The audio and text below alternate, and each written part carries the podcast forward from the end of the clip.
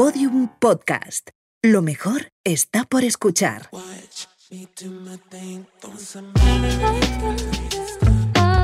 Pero bueno, que tampoco es que yo tenga 700 años. ¿eh? No. Antes de ayer. claro, porque pasé mucha hambre, porque no trabajaba. Estar en la cocina y viendo la factura de luz, del agua y tal, no sé qué, con mi bol de arroz blanco. Los casi son un coñazo, os lo digo ya. Yo nací en Albacete, ya me explicarás tú qué sé yo, de Nueva York o de Japón. O sea, yo llamaba a mi agente en España, como revertido, por supuesto. bueno, tenía un duro. Yo estaba con nombre falso en el hotel, bueno, o sea, todo muy de locos. Imagínate cuando yo decía a mis compañeras, no, es que tengo el día libre mañana y voy a aprovechar para pintar la casa. Me decían, esta está tronada, ¿no? En uno de mis desfiles de Nueva York vino Bon Jovi a verlo y entró al backstage y se hizo una foto conmigo él. Yo tuve te- dos o tres momentos de, de decir, este día aquí te quedas. A mí me explotaban todos los vasos capilares del cuerpo. A la vez se cogía los aviones conmigo para cenar conmigo en el avión y luego se volvía por la mañana.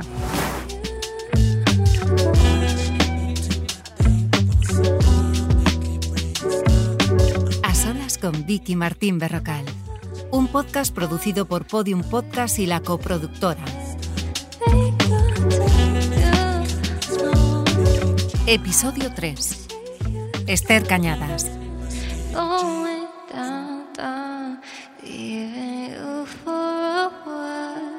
Yo siempre arranco recordando el momento que nos conocimos, que yo no lo recuerdo. Yo tampoco. Entonces, menos mal que no nos acordamos ninguna de las dos. Yo ¿Tú no decía te ahora, acuerdas? no, O sea, ni los años que han pasado no, ni nada. Nada. Yo tampoco, yo solo sé, fíjate, bueno, tengo más recuerdos tuyos, pero, pero si, si tengo que recordar uno, bueno, mi cumpleaños, por supuesto, del año Claro. pasado, pero si yo tengo que acordarme de Esther Cañadas, yo recuerdo la primera vez que fui a Nueva York, Esther, mi primera vez en Nueva York.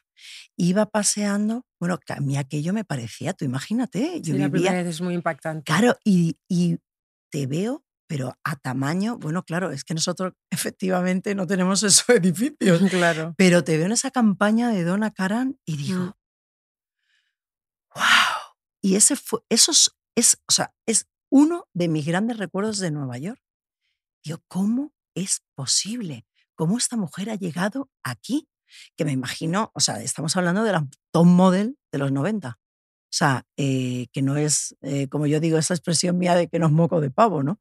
Porque realmente hay mucha modelo, pero nadie ha sido, nosotros no tenemos ninguna otra española que haya formado parte de ese, de ese, ¿no? De esas modelos que revolucionaron la industria y que eran mucho más protagonistas hasta que los propios diseñadores. Era así, ¿no? Sí, la verdad que hubo una época que era una locura porque las modelos, bueno, las supermodelos tenían tanta importancia, tú lo sabes, que ya pues marcaban todo, dirigían todo, ¿no? Y la verdad que para mí sí que fue un lujo porque yo estuve mucho, o sea, me- o sea empecé muy joven, entonces cuando se me reconoció, digamos, eh, públicamente seguía siendo muy joven, pero claro, yo ya llevaba dos años de esos, valen por ocho.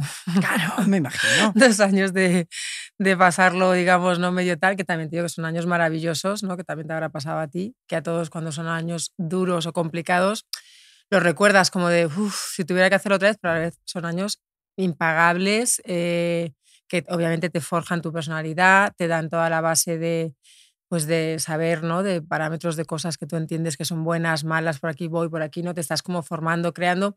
Y yo creo que eso es algo que a, a día de hoy también es un poco difícil transmitir a las generaciones de ahora, Ahora, claro. ¿no? Porque claro, tenemos todo acceso todo muy rápido, todo muy pero bueno, que tampoco es que yo tenga 700 años, ¿eh? No. antes de ayer. esto fue antes de ayer. Es verdad, estamos hablando como... Es verdad. Sí, pero bueno. pero que todo esto es como que o sea, la vida va tan rápido que parece que ha pasado, ¿no?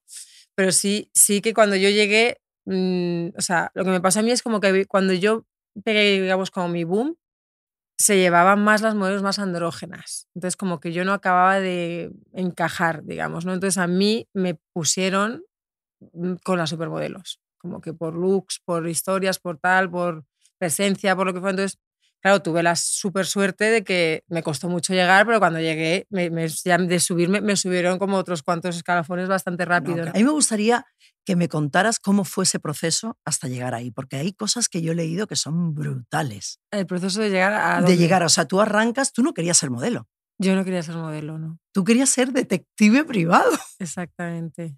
Bueno, no es que no quisiera ser modelo, es que ni se me había pasado por la cabeza, no, me- no era algo O sea, no, no estaba en mi, en mi, no sé, en mi mundo, digamos, ¿no? Y mira que mi padre, yo crecí, mi padre tenía una librería y una papelería y teníamos revistas, teníamos tal, y yo creo que miraba todas menos las de moda, lo pienso ahora. O sea, no, mm, o sea miraba las, las de Harley Davidson, eh, de, hasta de adoptar perritos, o sea, de es muy interesante, me encantaba, me acuerdo de pequeña, esa cosa así, pero las de moda, o sea, es que yo no conocía ninguna modelo, o sea, no, me decías, dime el nombre de, es que no sabía nada, o sea, era un mundo que yo no sé por qué no, no me llamaba... ¿Qué cosa? Sí, también era muy jovencita, también te tengo que decir, pero no sí, sé. pero no bueno, me, hay gente que con esa edad ya tenía, tiene claro lo que quiere ser y por supuesto a las niñas normalmente nos encanta lo que es el, las Sí, modelos. O sea, Sí. No, no, o sea, yo me tuve que comprar hasta cuando fui a hacer mi primer casting, me tuve que comprar un vestido, yo no tenía ni vestidos, o sea, yo era como muy tomboy de pantalones y camisas así como de cuadros y eso sí, el pelo largo lo hemos tenido siempre. siempre, siempre. Eso sí. Pero también es que tengo mucho pelo, necesito que esté largo porque si no se convierte en un... Si ya tengo mucho... tuya, sí, además. sí. Es, es una cosa, nunca te hemos visto, yo no te he visto nunca con... Sí, me lo corté. me ¿Te lo corté. cortaste? Me ¿Pero lo corté. corto, corto? Corto, corto. ¿Por dónde? Eh, cortó chico por aquí. Sí, sí, Yo por no atrás. recuerdo ese momento. Claro, porque pasé mucha hambre, porque no trabajaba.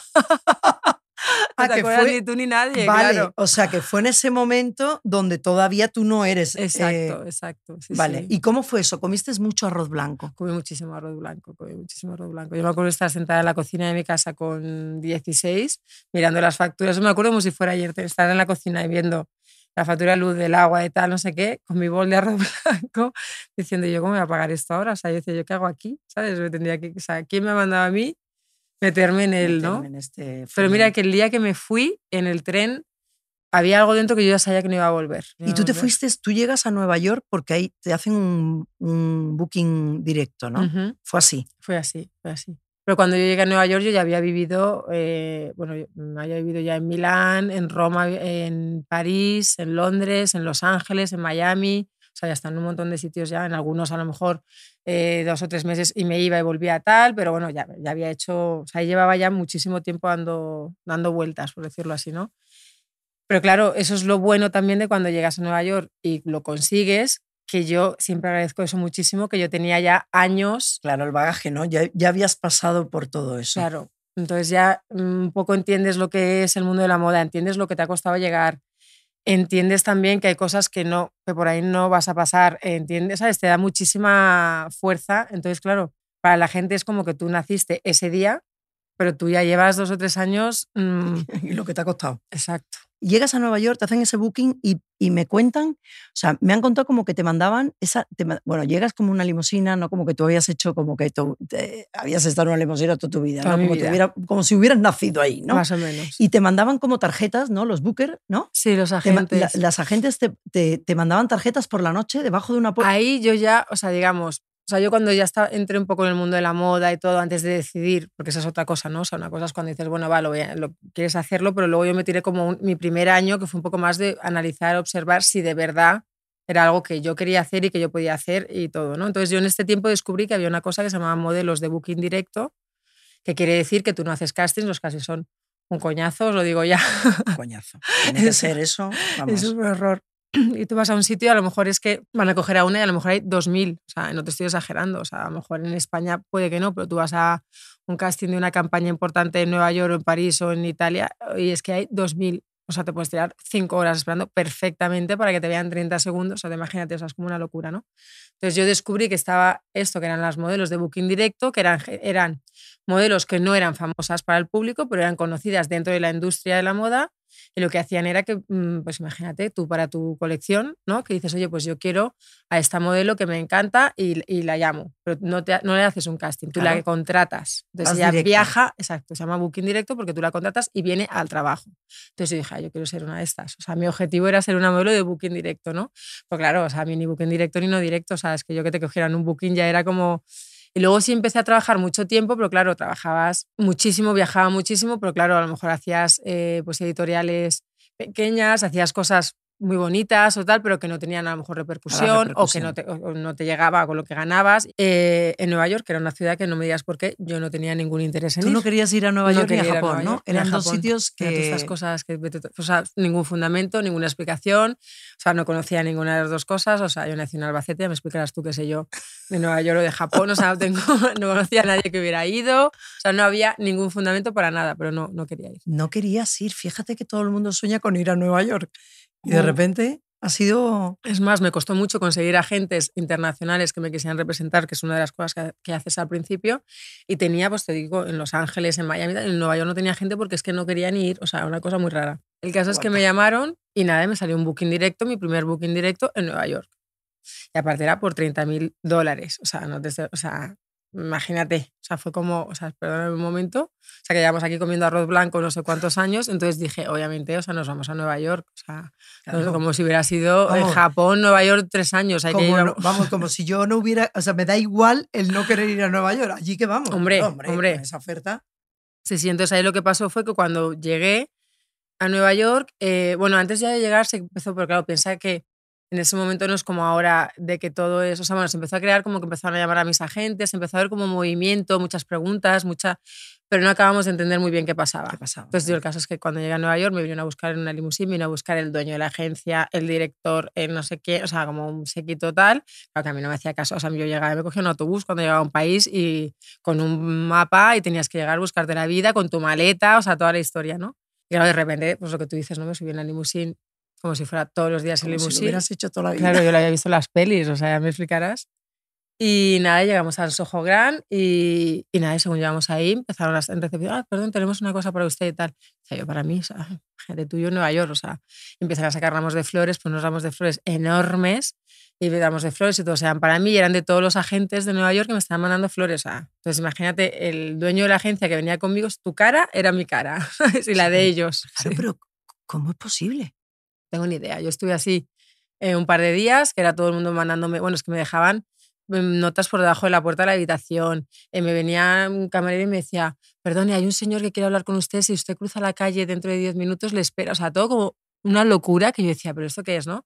Entonces, claro, yo llamaba a mi agente en España, a como revertido, por supuesto, bueno, tenía un duro, y le decía, pero, o sea, ¿qué está pasando? Y me decía, no tengo ni idea. O sea, nos está llamando la gente, pero no entendemos qué pasa. Yo decidí, no me digas ni cómo, que le iba a pedir a todos, o sea, no es que yo estuviera en mi hotel diciendo, ay, voy a hacer este plan, no sé, en una de las reuniones se me ocurrió decirles, oye, la semana de la moda de los desfiles empieza dentro de, creo que eran tres días, Tres días. y, y quiero hacer los desfiles, claro, se me morían de la risa, ¿no? Me decían, no. Entonces, claro, yo te explico, en el mundo de la moda, igual que en un casting de una campaña grande puede haber 2.000 chicas para hacer los desfiles, o sea, si los desfiles empiezan mañana, tú te tienes que ir tres meses antes, porque tienes que empezar a hacer los go-sees, ni siquiera es un casting, es un go and see, o sea, tú tienes que ir a ver Para que te vean. Exacto, a una persona. Tienes que pasar dentro del mismo, o sea, para llegar a hacer el casting del desfile, tienes que pasar dentro de esa empresa, no sabes cuántos niveles hasta que te ven, ¿no? Claro, mm, si no eres conocida, como era mi caso, ni, ni, ni tienes, o sea, nada, o sea, no puedes llegar en tres días y decir, oye, ¿no? Claro, es que, es que eso no ocurre. No, no, me decía, mira, todos me decían lo mismo, los desfiles empiezan tres días, casi todos ya están cerrados y, o sea, ponte que en un desfile suele haber unas 22, ¿no? Pues 20 son ya supermodelos o modelos súper reconocidas o gente con una, ¿sabes? Con una historia que ya, está- ya tienen su sitio y a lo mejor hay dos nuevas, que estas dos nuevas, para que lleguen una de ellas a un desfile, pues no todas hacen todos, ¿no? El que sea, llevan aquí tres meses, o sea, quedan tres días, que todos se reían. Y entonces hubo una gente que me dijo que sí, que lo, que lo hacía. Le dije, pues me voy contigo. Entonces me fui con él y entonces me consiguió ver a dos o tres de los directores de cast, o sea, tampoco fue la tal, pero cogí todos los desfiles, o sea, en esas tres reuniones que tuve. Y entonces, pues de repente hice todos los desfiles, pero todos, o sea, todos, todo, el- cualquier diseñador que se te ocurra estuviera en Nueva York, pues Oscar de la Renta, Calvin Klein, Donna Karan, eh, Ralph sí. Lauren, Tommy Hilfiger, Michael llegada. Kors, eh, Carolina Herrera, o sea, todos los que se te ocurran, o sea, en esa, en esa primera temporada de, de los desfiles de... Sea, yo empecé, empecé a hacer los desfiles, o sea, tú date cuenta que yo al tercer día estar en Nueva York firmaba autógrafos. Pero si tú miras tu historia, al final te das cuenta de que eso estaba para ti. O sea, ¿cómo llegas tú ahí? ¿Cómo encuentras? ¿Cómo dices, voy a desfilar en, tre- en tres días son los desfiles? Hazme que desfile. O sea, es que es imposible. Es que aquí, que no, Ya. tenemos, que no tiene nada de comparación con Ya aquello, tres días no haces ¿sabes? nada. No haces nada. O sea, ya te Mm. puede venir, ¿me entiendes? O sea, tendría que llegar alguien muy grande Mm, para que ocurriera, ya. que no era tu caso. No, no era mi caso. O sea, y te piden autógrafos por la calle y que- ¿cómo Bueno, porque cuando a- tú haces, o Sí, sea, me sí. refiero cuando llega el primer día de la moda y hay cinco desfiles, o sea, bueno, sabes que al día hay muchos, pero los cinco importantes los haces, llegas al segundo día y haces otra vez todos los importantes, o sea, claro, la gente que está viendo los desfiles enseguida ya, se- ya te reconoce y, y te están esperando fuera los, del backstage y todo para pedirte autógrafos, que yo decía, como, bueno, esto es la pera. Yo estaba con nombre falso en el hotel, bueno, o sea, todo muy de locos, o sea, Con nombre falso. Sí, porque me seguían buscando, todo el mundo me seguía buscando, entonces mi agente estaba paranoico, claro, como él me había conocido también haciendo la reunión secreta y tal, estaba paranoico y tal, entonces me cambiaron de hotel, me pusieron con un, con un, nombre, con un nombre falso y tenía, me acuerdo, a dos de la, de la agencia que me acompañaban a todos lados y cuando acababa mi día, de noche flipa que se metían en, el, en la habitación del hotel y antes de entrar yo registrar la habitación porque uno de los días había un, un agente dentro de, yo no lo llegué a ver, pero se ve que había una persona que había conseguido, pues no sé, sobornar al servicio de habitación a tu cara, alucinando, al servicio de habitaciones para, para, Para hablar, poder- para poder pues, hablar con- contigo. Sí, sí, para intentar pues, hacer una propuesta de trabajo, algo, o sea, todo muy loco. O sea, tú imagínate que estás no sé cuánto tiempo intentando conseguir algo que te, todo el mundo te dice no, y no, y no, y vas y te dicen no, y no, y no, y de repente, pues dices tú, bueno, pues... Y tienes el mundo Hello, prácticamente a tus pies. O sea, porque sí, sí, claro, o sea, yo siempre digo que yo he vivido el American Dream, ¿sabes? El sueño no, no, americano no, que dice claro todo que el lo has mundo. vivido. Pero vamos, nunca mejor dicho. Mm, O sea, y desde ahí ya desde pasa ahí ya, todo lo que conocemos, todo, ¿no? todo. O sea, ¿cómo se vive eso? ¿Cuál era Pues- tu día a día? O sea, tú, Hombre, la verdad es que, ¿sabes qué pasa? Que yo lo bueno que tuve es lo que te dije que, que Claro, venías de donde venías, que habías pasado. claro, claro. por Yo- aquello. hombre, porque yo creo que por mucho que digamos, no lo sé porque no me tocó vivirlo así, ¿no? Pero mucha gente dice, ay, yo si me pasara tal, yo seguiría teniendo los pies en la tierra. Todos creemos, pero cuando te pasa es un poco complicado también ver, ¿no? Cómo reaccionas o cómo tal.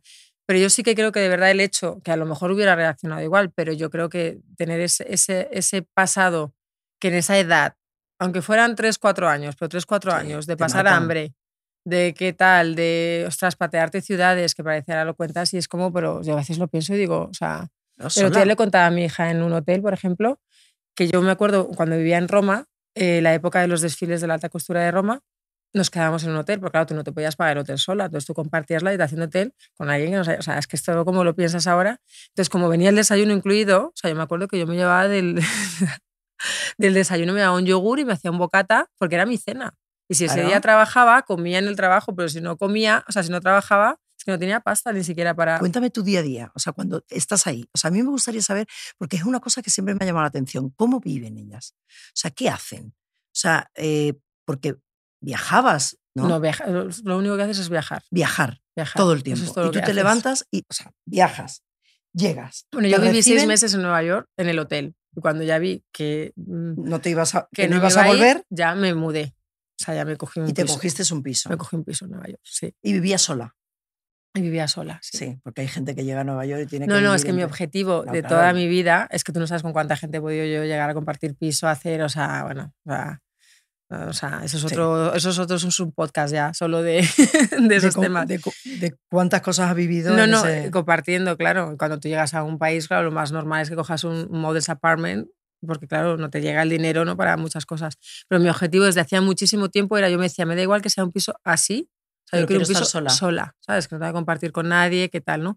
Y mi primer piso sola fue en Nueva York, que era muy pequeñito también, o sea, era Sí. como una habitacioncita con un, o sea, no era muy grande, pero vamos, estaba emocionada de, de, de- poder, de poder de poder, tenerlo. sí. eh, estar en ese, aunque fueras chico, ¿no? Sí, pero luego me mudé, me mudé, o sea, en Nueva York me mudé mucho, la verdad, también. También, ¿no? Sí. Y A luego tenía una, tenía una costumbre que cada vez que me mudaba, fíjate tú, solo lo he hecho en Nueva York, eh, pintaba el piso yo.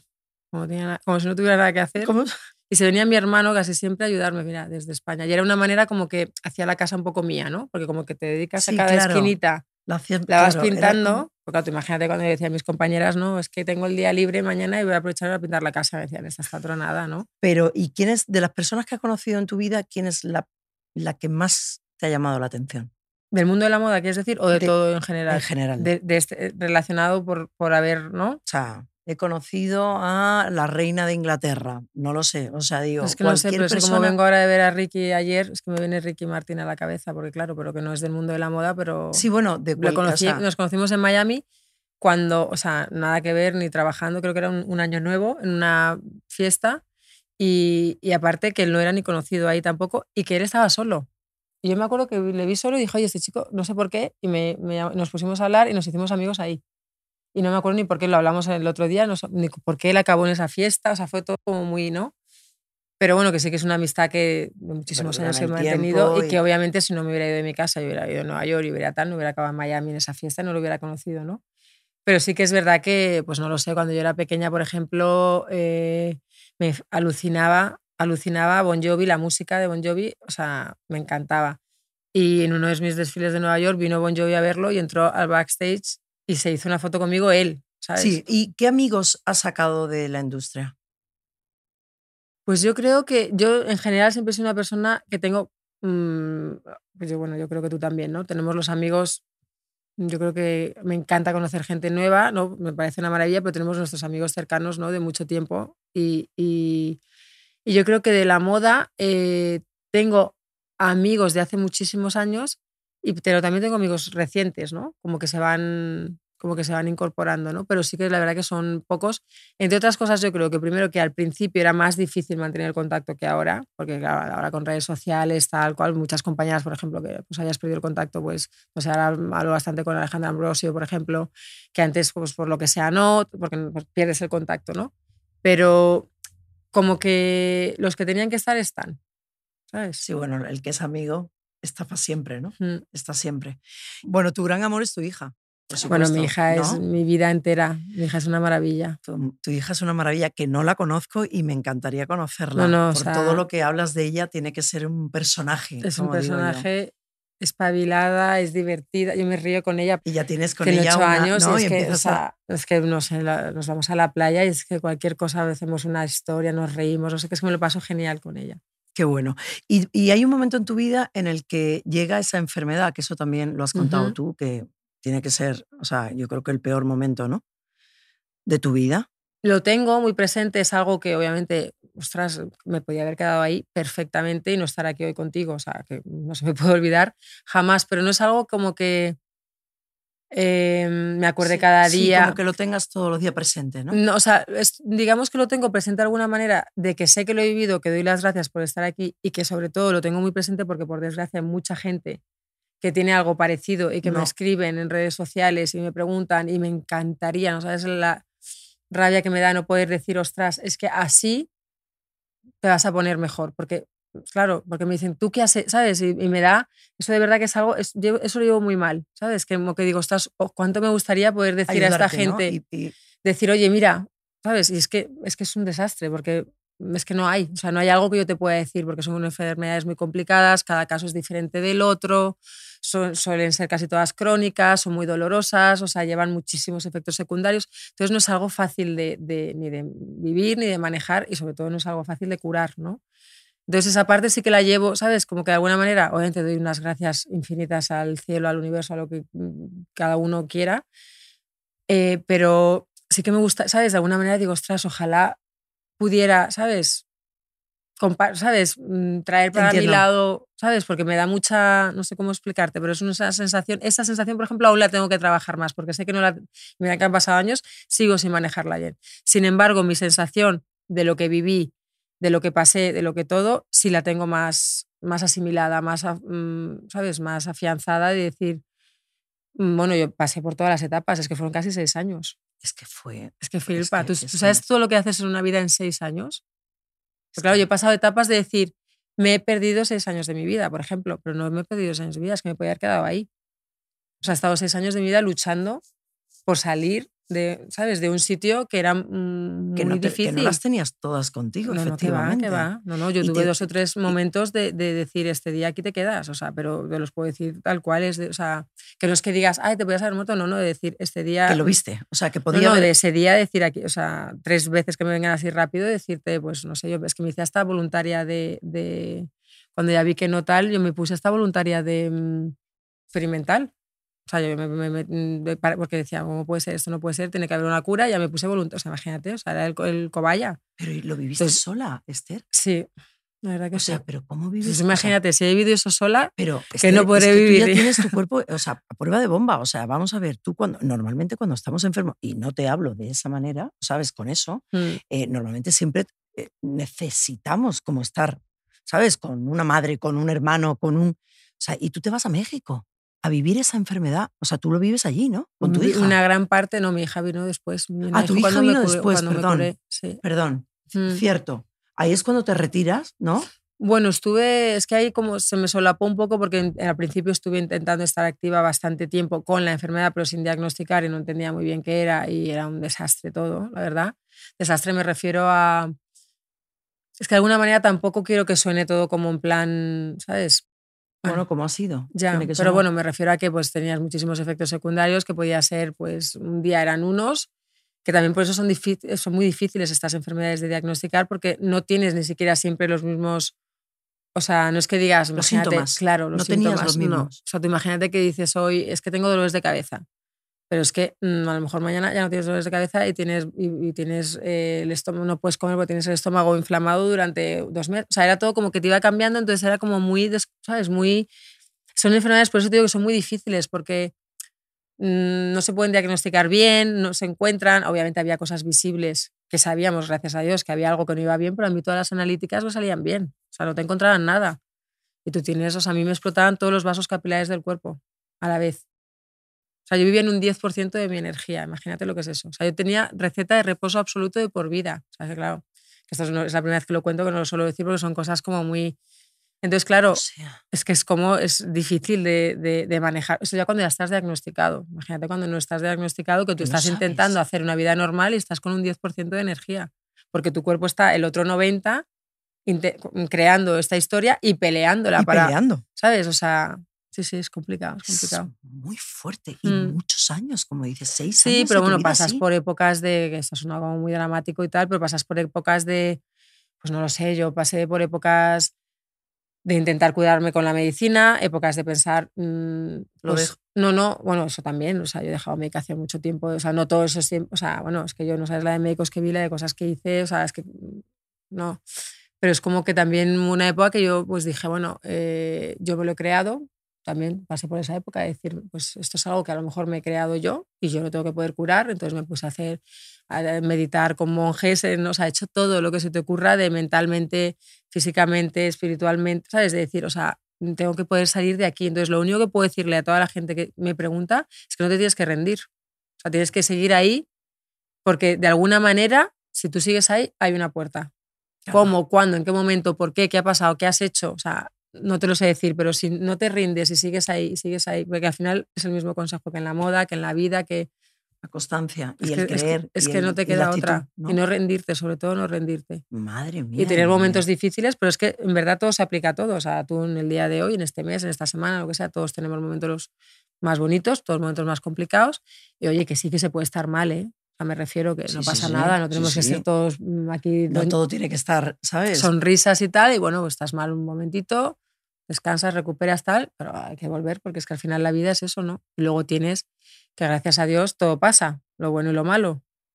Entonces, si no te aferras todo pasa. a la vida, por decirlo así, cuando pasa lo malo, luego llega lo bueno. O sea, imagínate todas las cosas maravillosas que he vivido yo ha- después que te han pasado después. Ahí es cuando llega tu hija, eh, vuelves hace unos años, Mm. vuelves un... de ¿Qué te hizo volver?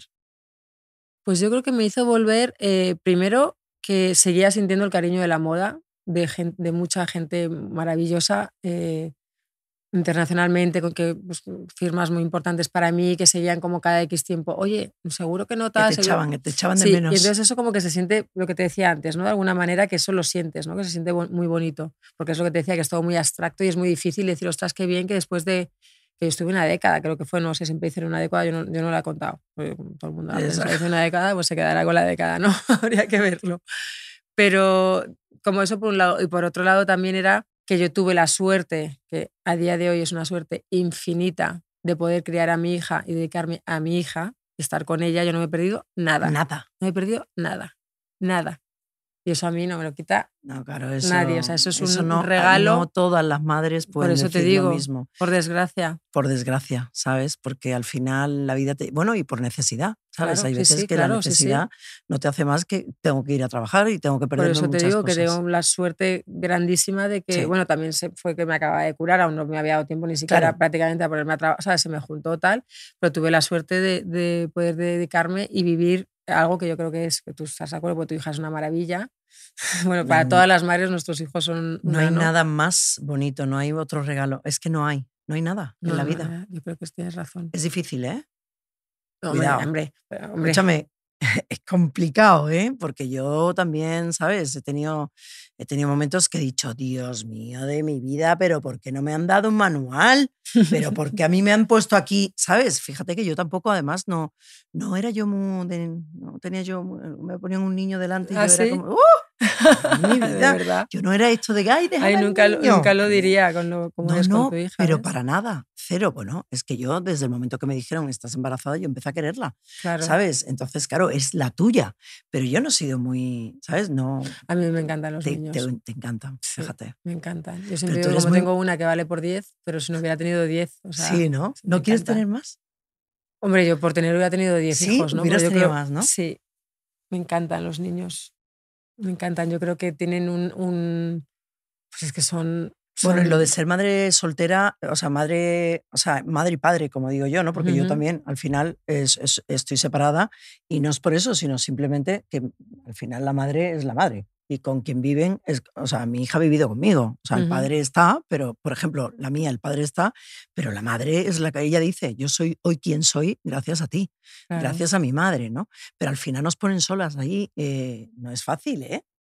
Hombre, no es fácil. no es, es No una... es fácil. Mm, Yo es lo que te digo, creo que ha sido un, un privilegio, pues obviamente tiene sus momentos para compartir y para verla difíciles. crecer y claro, para ver, pero hay ¿no? momentos también difíciles, no sé, pues la típica fiebre de la niña con 41 de fiebre a las 3 de la mañana que te da un...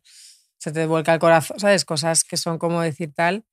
Pero yo creo que al final es lo que tú muchas veces dices, o sea, nos, nos dan unas lecciones de vida y son tan sabios y te dicen... O sea, mira, ayer, ayer está con su abuelo y ayer le dice, mamá, eh, que van a poner el telediario, de avisarles que yo no, que a mí no me pongan el telediario. O sea, mi hija, es que, bueno.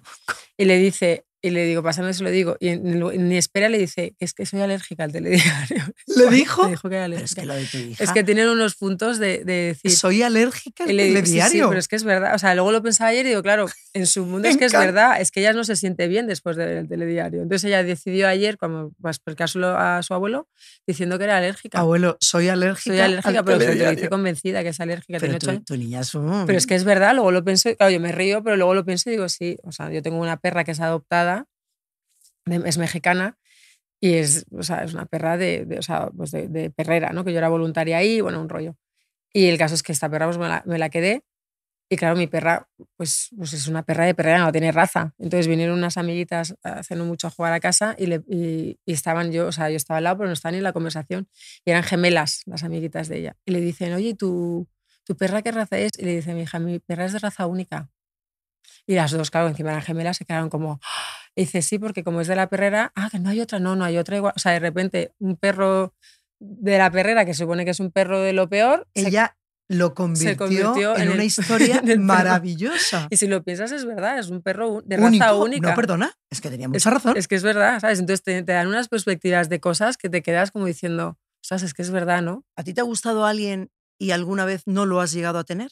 Los timings para mí de las personas son muy importantes, Eso es fundamental. El ¿no? timing, Porque, ¿verdad? No, no hay Entonces, a lo mejor sí puede ser. Es que yo soy muy sensible, pero a la vez también soy muy racional. Entonces, durante, gracias a Dios, gracias a Dios, durante mucha parte, mucha, una gran parte de mi vida, no me he llegado a meter o a involucrar dependiendo en cosas que ya veía que por X cosas no. ¿Sabes? Sí, pero ya hablamos de profundizar, o sea, profundizamos ahí en, una, en algo. Ya. No, yo te hablo de, a mí me gusta fulanito. O sea, a mí me gusta, o sea, digo, tú has tenido que tener alguna, ¿no te han hecho alguna vez una proposición decente? Bueno, indecente también, me imagino. Pero proposición decente, tipo pues que. una proposición indecente, o sea, de toda la gente, oh, no me digas, o sea, en todos esos miles y miles y miles de, de fiestas, kilómetros, eh, ¿Decente o cosas indecente? Tú me has dicho decente e decente. indecente. Bueno, sí, pero se define decente. La indecente nos queda clara. No, no, la clara indecente nos queda claro. Bueno, una pro- proposición decente que le pueden hacer a cualquiera. O sea, algo que no suene como, ¿sabes? Eh, Indecente es muy difícil que, que te hagan. O sea, que le hagan a. O sea, a ti te ha podido pasar. Ya. A mí no me ha. O sea, a mí me ha podido pasar alguna vez. Eh, Pues sí, yo creo que, claro, imagínate, en mi vida me ha, me ha- o sea, claro, he tenido no todo puedes tipo de contar alguna. situaciones. No, hombre, no. De estas, ¿No? no, no, no. Una proposición, algo que te hayan hecho, que te haya... Alguna, bueno, a mí me pasó una increíble. A ver, cuéntala. A mí me pasó una increíble que de repente uno, eh, un señor se enamoró de mí, pero una cosa loca. Y entonces fui a, a- a inaugurar una tienda de mi madre y cuando llego a la inauguración de muebles, era la tienda que abre mi madre, me había traído una banda entera. Yo digo, pero mamá, has contratado estos músicos, pero, pero se te ha ido la cabeza, o sea, ¿cómo tienes esto lleno de rosas y tal y cual? Y no, te digo un gesto que hizo el hombre, ¿no? Y entonces dice mi madre, no, no, yo esto no lo he traído. De repente han llegado aquí, pero una, o sea, rosas no se cabía. Entonces de repente llega un chofer y me, me dicen, vengo a buscar a, la- a Vicky Martín Berrocal. Y yo digo, ¿pero quién me busca? O sea, una cosa, de- o sea, me llevaron a un bar, o sea, una... ¿Y te metiste en No, el no, no, coche? no, no, pero me metí con varias amigas, pero yo conocía a la persona. Ah, vale, vale. ¿Sabes? Lo que pasa que no entendía Pero qué estaba sabías- ocurriendo. Ah, vale, vale. ¿Sabes? O sea, digo, y, y de repente fue un día como... Fue cosas, de- unas cosas que... Fuegos artificiales No, y no, todo. no, no, no, Esther, una cosa increíble. Entonces yo digo, a ti te ha tenido que pasar cosas de esas sí, me que, han que pasado no, cosas, cosas que te hayan puesto. Sí, algunas cosas sí. interesantes o por lo menos diferentes, sí, sí, sí. Bueno, por ejemplo, no sé, una así un poco más light era que, que, un, un- que al final acabo- acabamos, si salimos un- una temporada, pero hace muchísimos años, que nunca podía quedar a cenar, porque claro, yo estaba siempre viajando tal, y, y entonces eh, se, se cogía los aviones conmigo para cenar conmigo en el avión y luego se volvía por la mañana. Esos son puntos, tengo que decir. ¿Hola? Sí, decía, bueno, pues me, vuelo contigo de Nueva York a, pues una vez creo que se vino hasta África y se volvió y otra vez a París. ¿Pero cómo es eso de bonito? Sí. Pues yo me, yo me acuerdo más de las que son, sí. No, bueno, pero por ejemplo, esta mía, eh, o sea, fue una cosa bonita. Yo después, por ejemplo, no llegué a nada, ¿eh? O sea, yo ahí me quedé. O sea, yo creo que fueron, nada, me empecé a conocerle y dije, no, no, no, esto no va a ser para mí. Y hasta aquí puedo leer, ¿eh? que tú luego empiezas ahí. No, no, yo no voy a ti, no, no, yo no te voy a preguntar más porque yo no soy para eso. ¿Sabes? Son cosas No, pero que una no, vez, por no hay que ejemplo, yo tenía- a nadie, pero cosas que, que- Yo uso un perfume que uso el mismo que me regaló el novio de una amiga cuando tenía 14 años y sigo usando el mismo, que lo han dejado de fabricar y no me digas cómo mi madre me sigue dando un bote cada año. Yo no sé si se ha guardado 200 o si sabe dónde lo ve. No tengo ni idea de lo que hace, pues no me lo quiere decir porque es su regalo que me da todos los años el botecito de perfume. Y como yo nunca no sé, porque cuando al principio se lo decía a la gente, se lo compraba a todo el mundo, pues llegó un punto que muy jovencita decía, pues ya no digo el nombre de mi perfume, ¿no? Y entonces también me pasó una vez que se enteró la persona y no sé cómo, porque siempre ha sido difícil de encontrar porque no es muy conocido, o sea, no es un perfume muy famoso, digamos. Y sí me pasó una vez entrar en París y tener toda la habitación del hotel llena de, de los botecitos de, de decir dónde los habrá encontrado. ¿Ves? Es que son pequeñas cosas, ¿sabes? Que no, que parecen pequeñas, digo, pequeñas cosas, no, es un detallazo, eh, o sea, pero es que hay gente que es capaz, yo digo hoy, ya no hay hombres así, yo lo pienso todo el rato. Yo tengo 50 años y, y bueno, tampoco llevo mucho tiempo sola, ¿eh? llevo un año y medio, pero digo, ¡ah! qué difícil es encontrar hombres, ¿sabes? Eh, De estos que, ¿sabes? Que te dan la mano, que son, ¿sabes? Como, aquí estoy, ¿no? El tío tío. Bueno, pero ese. yo creo que también eh, mm, es difícil dependiendo de lo que buscas y de lo que quieres, ¿no? Ah, bueno, yo quiero un compañero. Ah, bueno, pues si quisieras un compañero, a socas lo tendrías ya, ¿no? Tú quieres un compañero no, no. específico. No, no, no, Esther. O sea, no, no, Esther.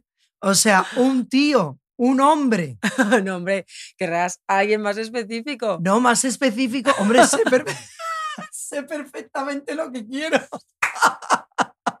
Pero un hombre con todas las letras en mayúscula, un tío, Ya. ¿sabes? Que no tenga miedo, que se vista por los pies, que de repente no le tenga miedo al, al compromiso, que sea eh, honesto, leal, legal.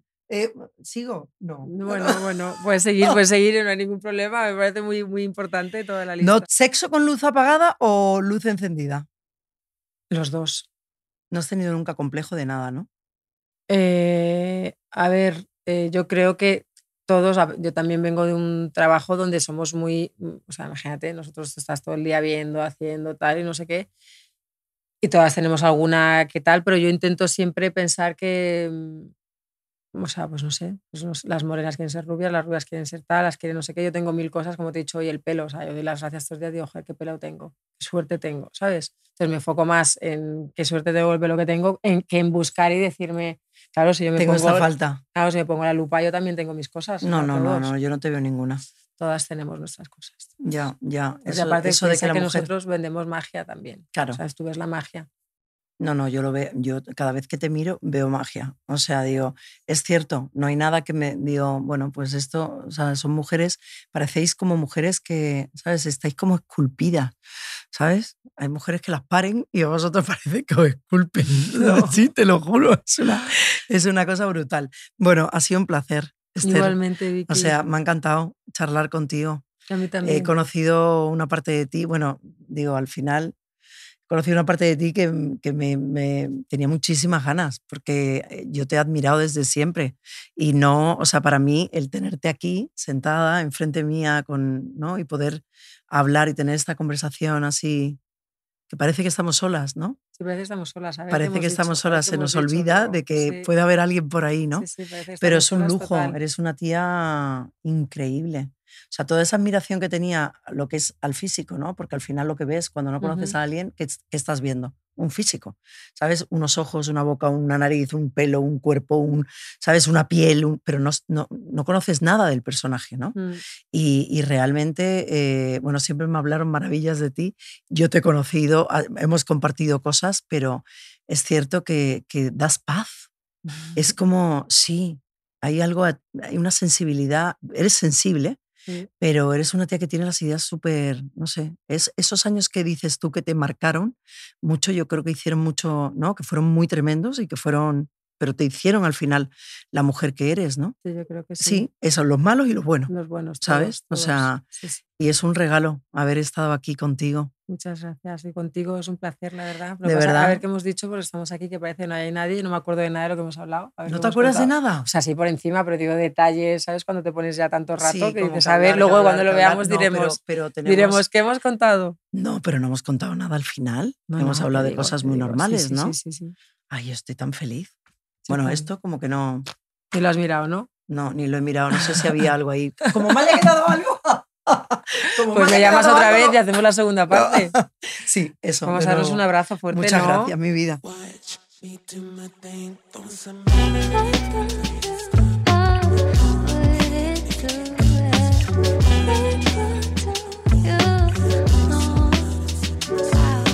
A solas, con Vicky Martín Berrocal.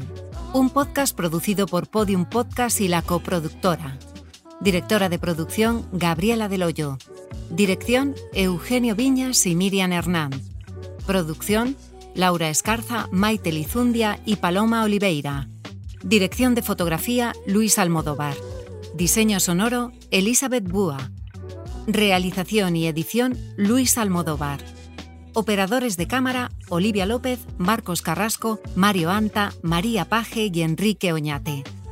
Música original, Lynn Cortés.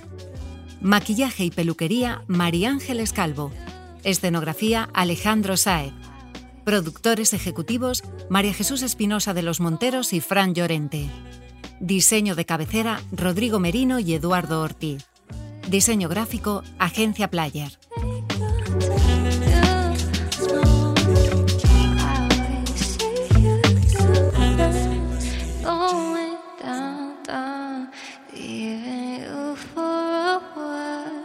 Todos los episodios y contenidos adicionales en podiumpodcast.com. También puedes escucharnos en nuestras aplicaciones disponibles para iOS y Android, y en todos los agregadores de audio.